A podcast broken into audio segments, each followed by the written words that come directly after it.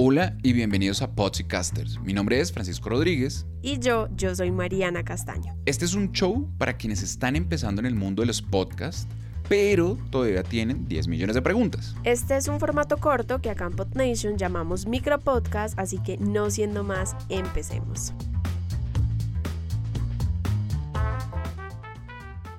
Hola Francisco. Hola Mariana, hola podcasters. Bienvenidas y bienvenidos de nuevo a este show para responder las miles de dudas que tenemos sobre cómo hacer podcast. El capítulo de hoy es una continuación del anterior, así que si no lo han escuchado, en las notas les dejamos el link. Bien, la semana pasada hablamos con María Paula Lombana, muy de la casa, editora y diseñadora de audio de PodNation y Nebulosa Podcast. Hablamos con ella sobre diseño sonoro, sobre cómo pensar narrativamente el sonido para contar historias y hoy, Francisco y oyentes, lo que vamos a hacer es hablar sobre el procesamiento de audio para podcast. Es decir, una vez tenemos todo grabado, ¿qué debemos hacer con las pistas y cómo procesamos esos audios para que queden en la mejor calidad posible?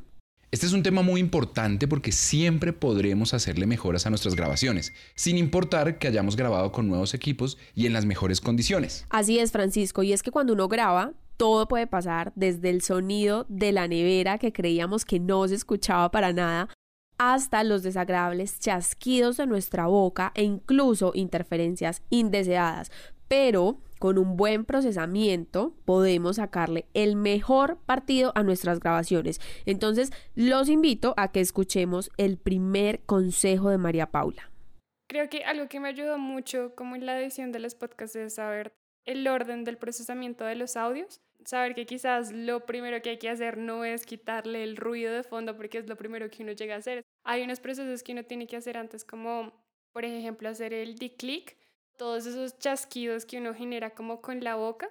Eso antes de hacer el, eh, la limpieza de ruido también hay que irlos quitando para finalmente poder dar el ruido y poder amplificar la señal, o sea, darle más volumen sin todo eso de fondo. Pues la verdad es que tengo que confesar que yo también tengo el impulso de querer eliminar el ruido de las primeras. Francisco, yo creo que a todos nos ha pasado, yo también he tenido ese impulso, pero bueno, ya sabemos que antes tenemos que corregir los picos de sonidos, los chasquidos, los ruiditos específicos y luego después de todo eso, después de esa limpieza, ahí sí podemos eliminar el ruido. Eso suena muy dispendioso, ¿no? Claro, es muy dispendioso Francisco, es un trabajo que requiere dedicación y atención al detalle, pero pues hay herramientas que nos pueden facilitar mucho ese proceso. Escuchemos lo que nos cuenta María Paula. Bueno, yo uso mucho un, plugin, se llama RX Elements y eso es como una aplicación que te ayuda a limpiar todo el audio. Es pago, pero pues igual se les recomiendo, es muy bueno.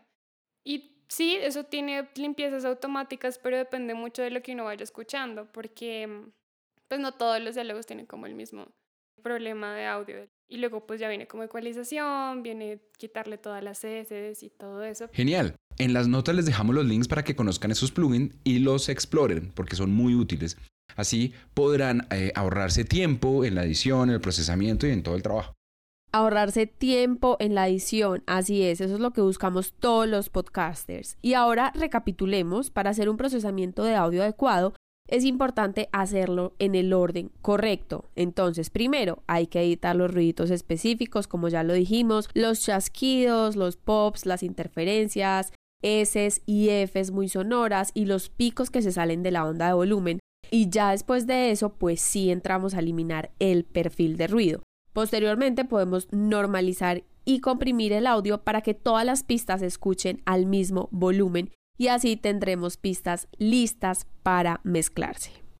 Bueno, Mariana, estamos llegando al final de este episodio, pero queremos despedirnos con esta súper recomendación que nos dio María Paula.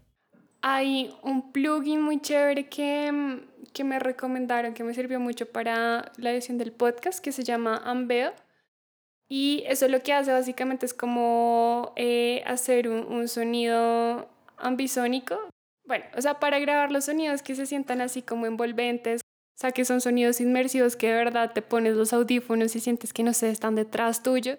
Se necesitan pues, o sea, unos equipos muy especiales, unos micrófonos también, o sea, que son muy costosos para que se escuche así como en 360. Pero en especial este plugin lo que hace es convertir esos sonidos así estéreo o mono en sonidos que tú los puedas posicionar como, no sé, lo quieres a tu derecha, que esté más lejos, como que se sienta más arriba, más abajo, y eso ha hecho como que la, la mezcla del podcast se escuche más inmersiva. Excelente, si quieren experimentar con el diseño sonoro de sus podcasts, utilicen este plugin. En las notas, como siempre, muy juiciosos, nosotros les dejamos el link. Y les recomendamos también escuchar después de mañana el podcast en el que María Paula utilizó este plugin para lograr un sonido envolvente. Además, es un podcast que está muy, muy bueno. Bueno, podcasters, esperamos que este capítulo les sirva mucho. Nos vemos en 15 días con el último episodio de la esta, la quinta temporada. Ya llegó tan rápido el último episodio de la quinta temporada y vamos a tener un cierre muy especial, así que no se lo pueden perder.